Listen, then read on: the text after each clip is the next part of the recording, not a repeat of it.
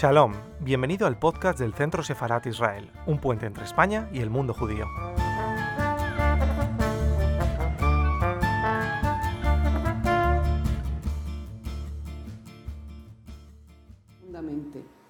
Como dije, yo voy a dividir mi actuación en tres partes.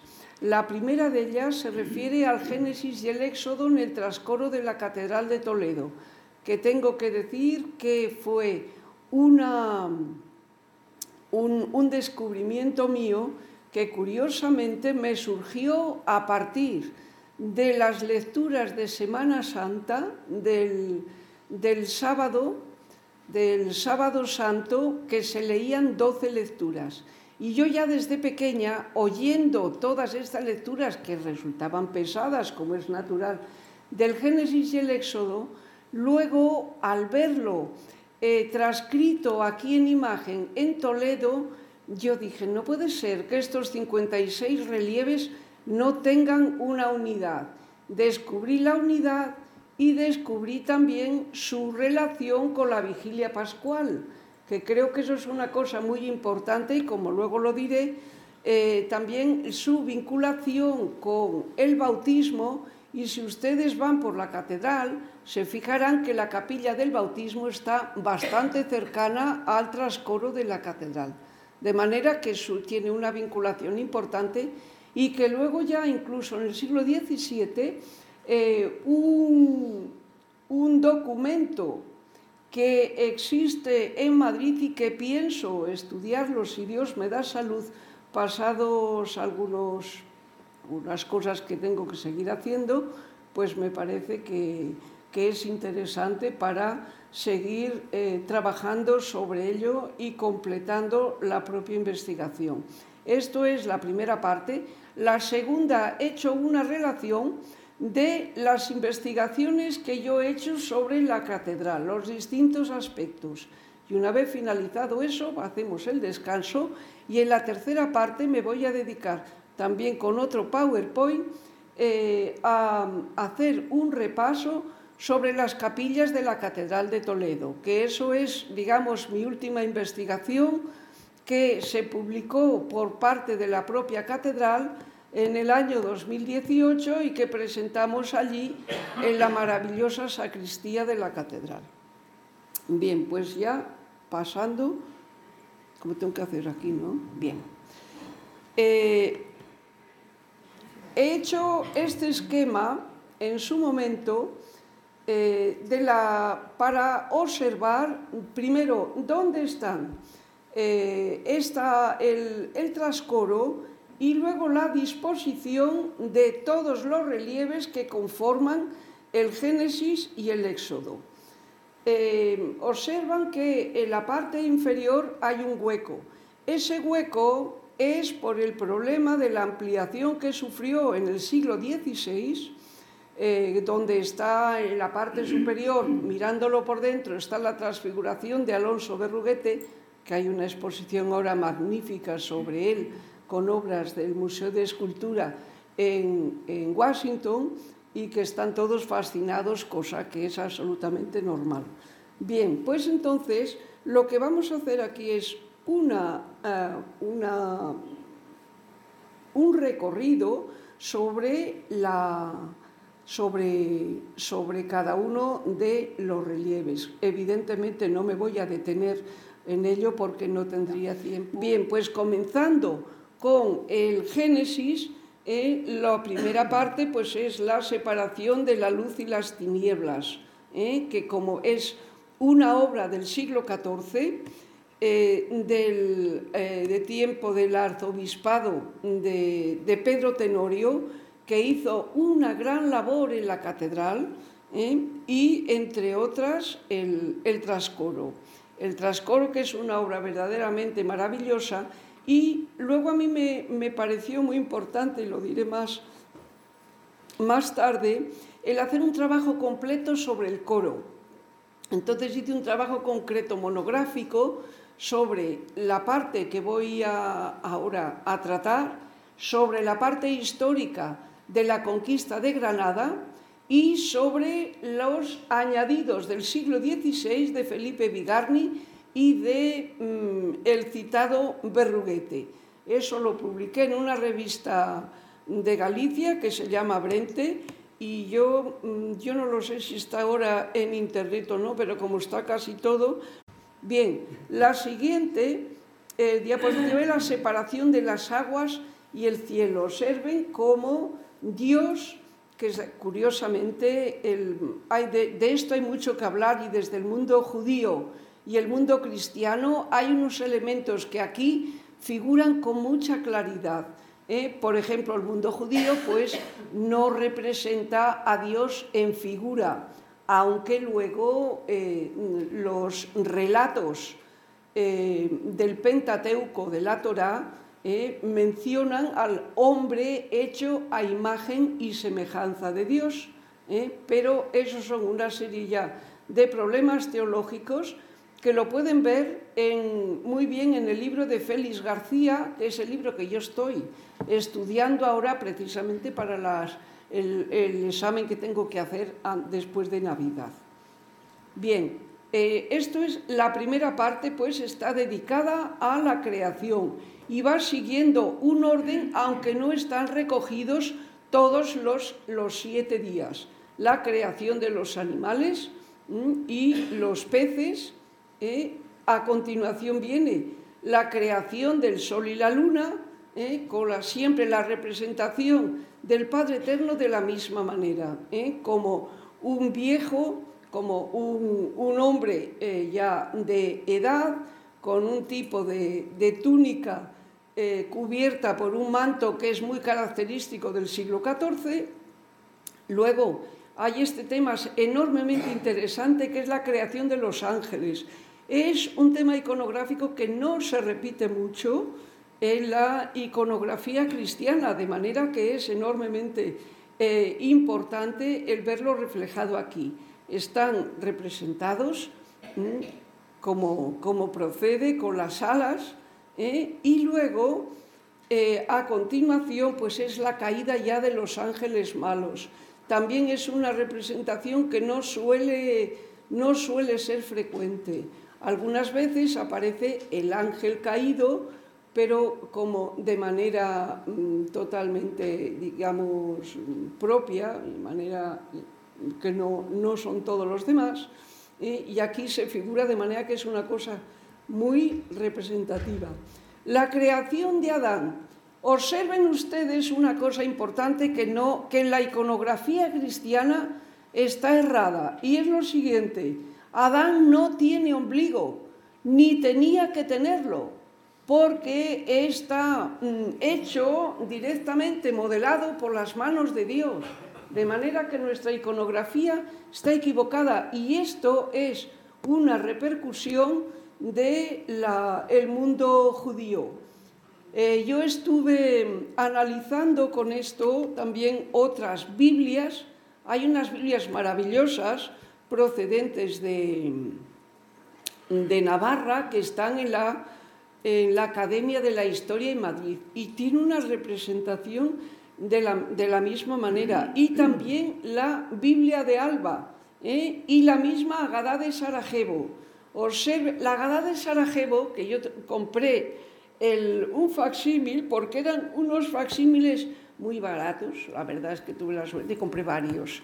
Luego ya he regalado algunos, me he quedado finalmente con uno y tiene un paralelismo absoluto con las representaciones escultóricas de aquí de la Catedral de Toledo.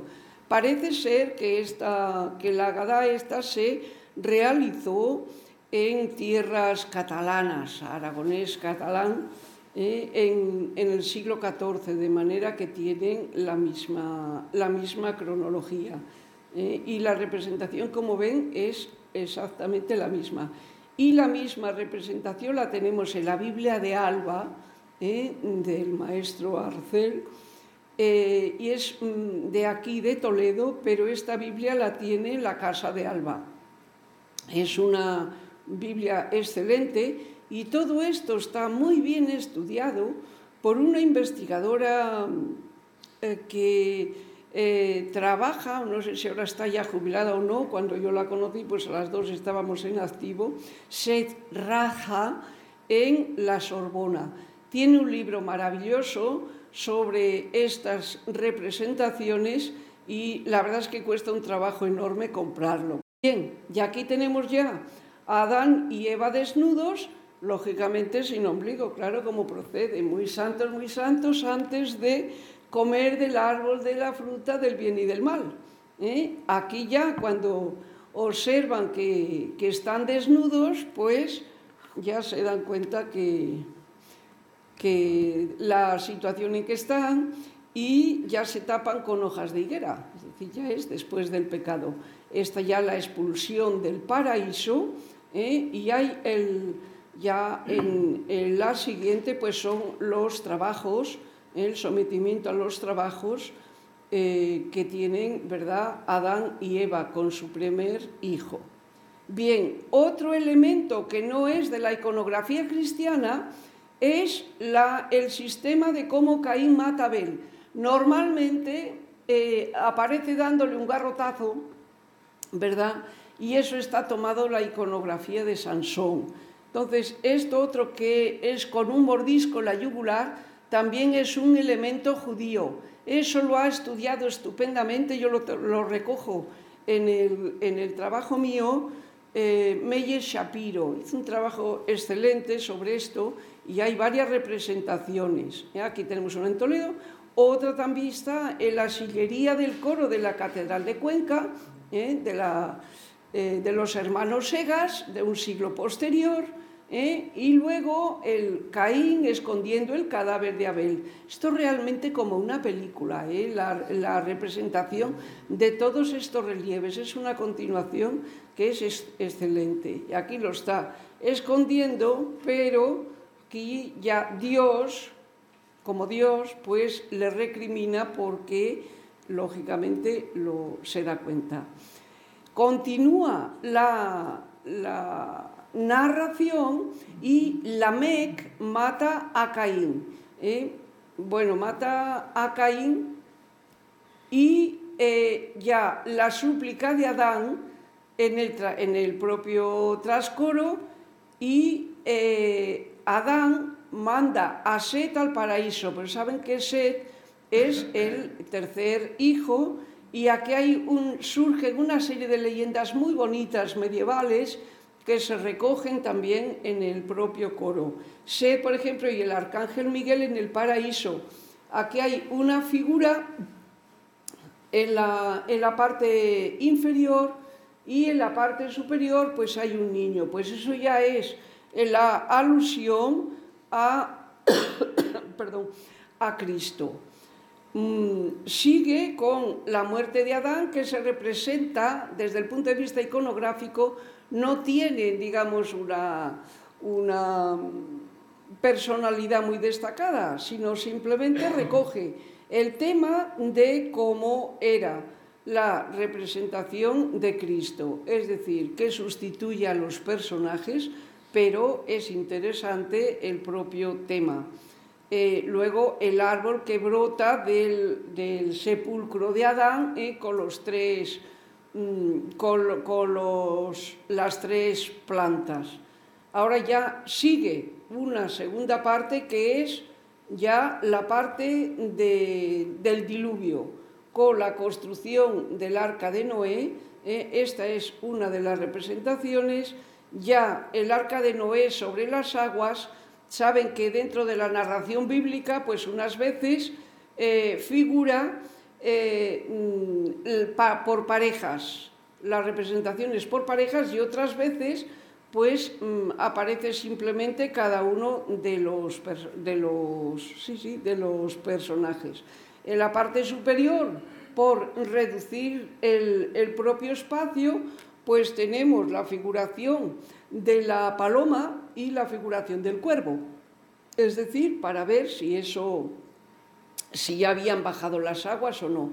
He querido traer esta representación para que se vea que sigue más o menos la misma tónica, aunque aquí lo pone en forma de barca. E el San Sabén, que es una iglesia preciosa que hay en Francia, donde hay todo un programa iconográfico dedicado al Antiguo Testamento. Eh, luego ya la embriagué de, Noé para saber que esto ya había, había terminado el diluvio, pues figura el arca en la parte superior izquierda y los personajes en Can y Jafet, eh, uno de ellos avergonzándose de ver a su padre ebrio. Eh. Luego ya mm, adelantamos tiempo Mm, y aparece Jacob escondiendo los ídolos. ¿eh? O que estamos ya, ya ha pasado toda la parte de Noé, Sencán y Jafet y luego ya sigue el resto de los patriarcas. Esta es la filoxeria de, Abraham que mm, si ustedes tienen, perdón, en la cabeza la representación de André Rublió de la Trinidad, pues es la misma figuración. ¿eh? Eh, luego ya el sacrificio de Isaac, porque los tres personajes de antes de la ley mosaica, este, Abraham, y, eh, Jacob y, e Isaac, pues son personajes fundamentales en la primera parte del Antiguo Testamento y aquí tenemos el propio sacrificio de Isaac, que es muy importante. Dentro de la iconografía medieval se repite muchísimo. Por ejemplo, eh, al estudiar las genealogías en, los, en los beatos. ¿Eh? Entonces ya claro, el sacrificio real, ya una vez que, que Dios le perdona el sacrificar a su hijo, pues el sacrificio del carnero.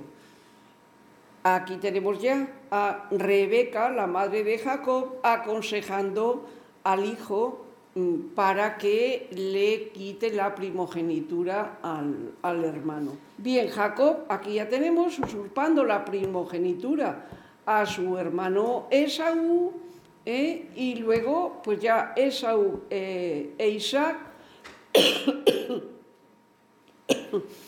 cuando ya llora porque le han quitado la primogenitura que él vendió, como saben, por un plato de lentejas, de manera que bastante hambre debía de tener. Bien, esto es el programa iconográfico del trascoro de la Catedral de Toledo. Entonces, lo que no podemos es quedarnos solamente en eso. Y yo decidí, ¿y esto por qué está aquí? Pues esto está aquí por unas razones absolutamente claras, que yo las indico al final del libro, y que tienen una relación absoluta con la vigilia pascual. De manera que eso es un, elemento muy importante cuando se bendice el cirio y toda la serie de eh, ceremonias que van eh, dedicadas a la, mm, al bautismo de los catecúmenos. De manera que eso es una cosa sumamente importante y mm, desde luego está en el lugar más indicado de la Catedral de Toledo, puesto que está en el mismo centro. ¿Y por qué está ahí?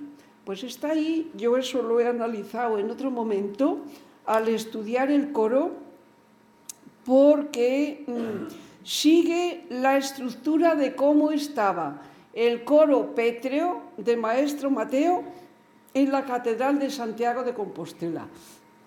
Recuerden que el obispo Fonseca estuvo en Compostela, pero estuvo también luego en Toledo, de manera que tuvo...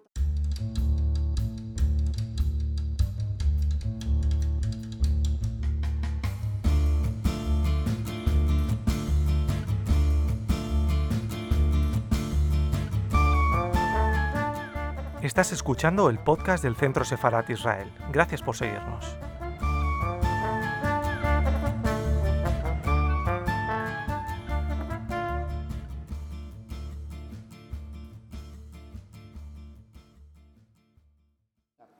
Pues es que lo que, en mi opinión, es muy absurdo el que tratemos de analizar la historia desde nosotros mismos porque el mayor respeto que se le puede hacer a la historia es no hacer juicios de valor, sí hay que hacerlos objetivamente, pero no juicios de valor desde nuestra propia situación porque nos equivocamos enormemente.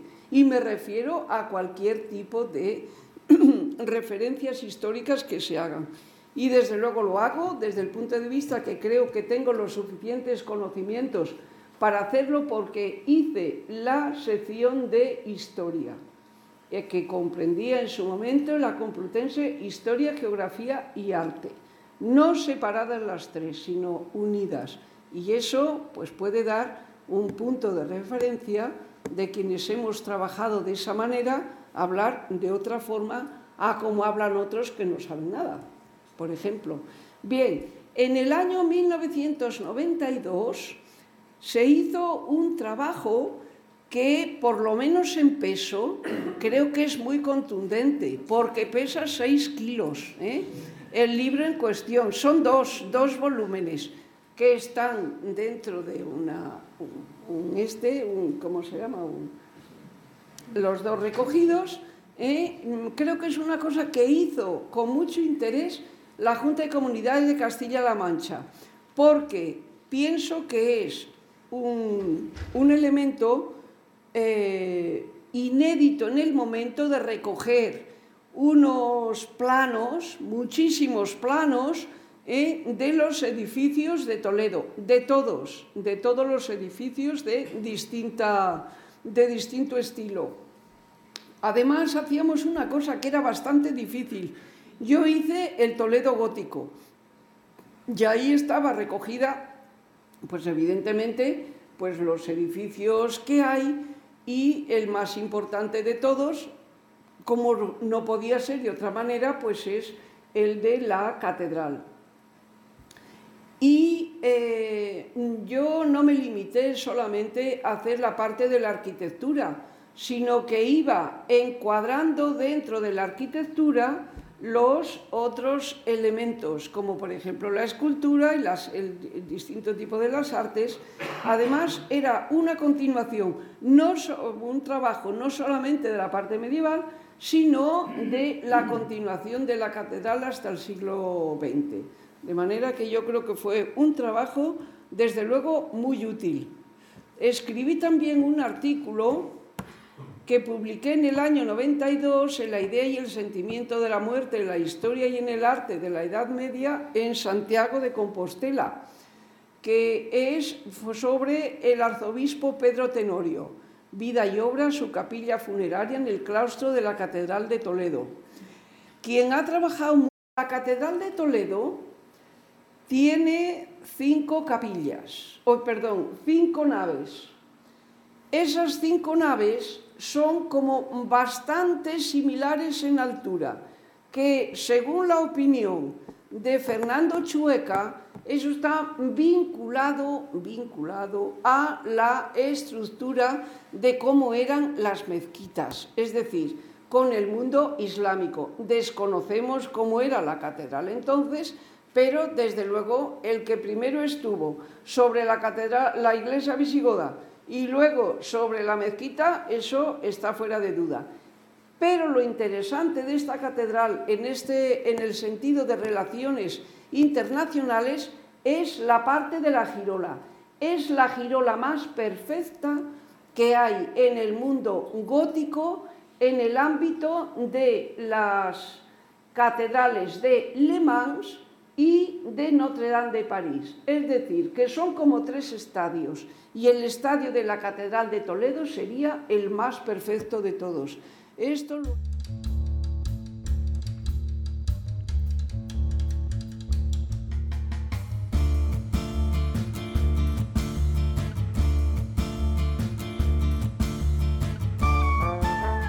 Gracias por escucharnos. Recuerda que también nos puedes seguir a través de Instagram, Facebook y Twitter con el usuario arroba Centro Sefarat Israel o si lo prefieres en nuestra página web www.sefarat-israel.es.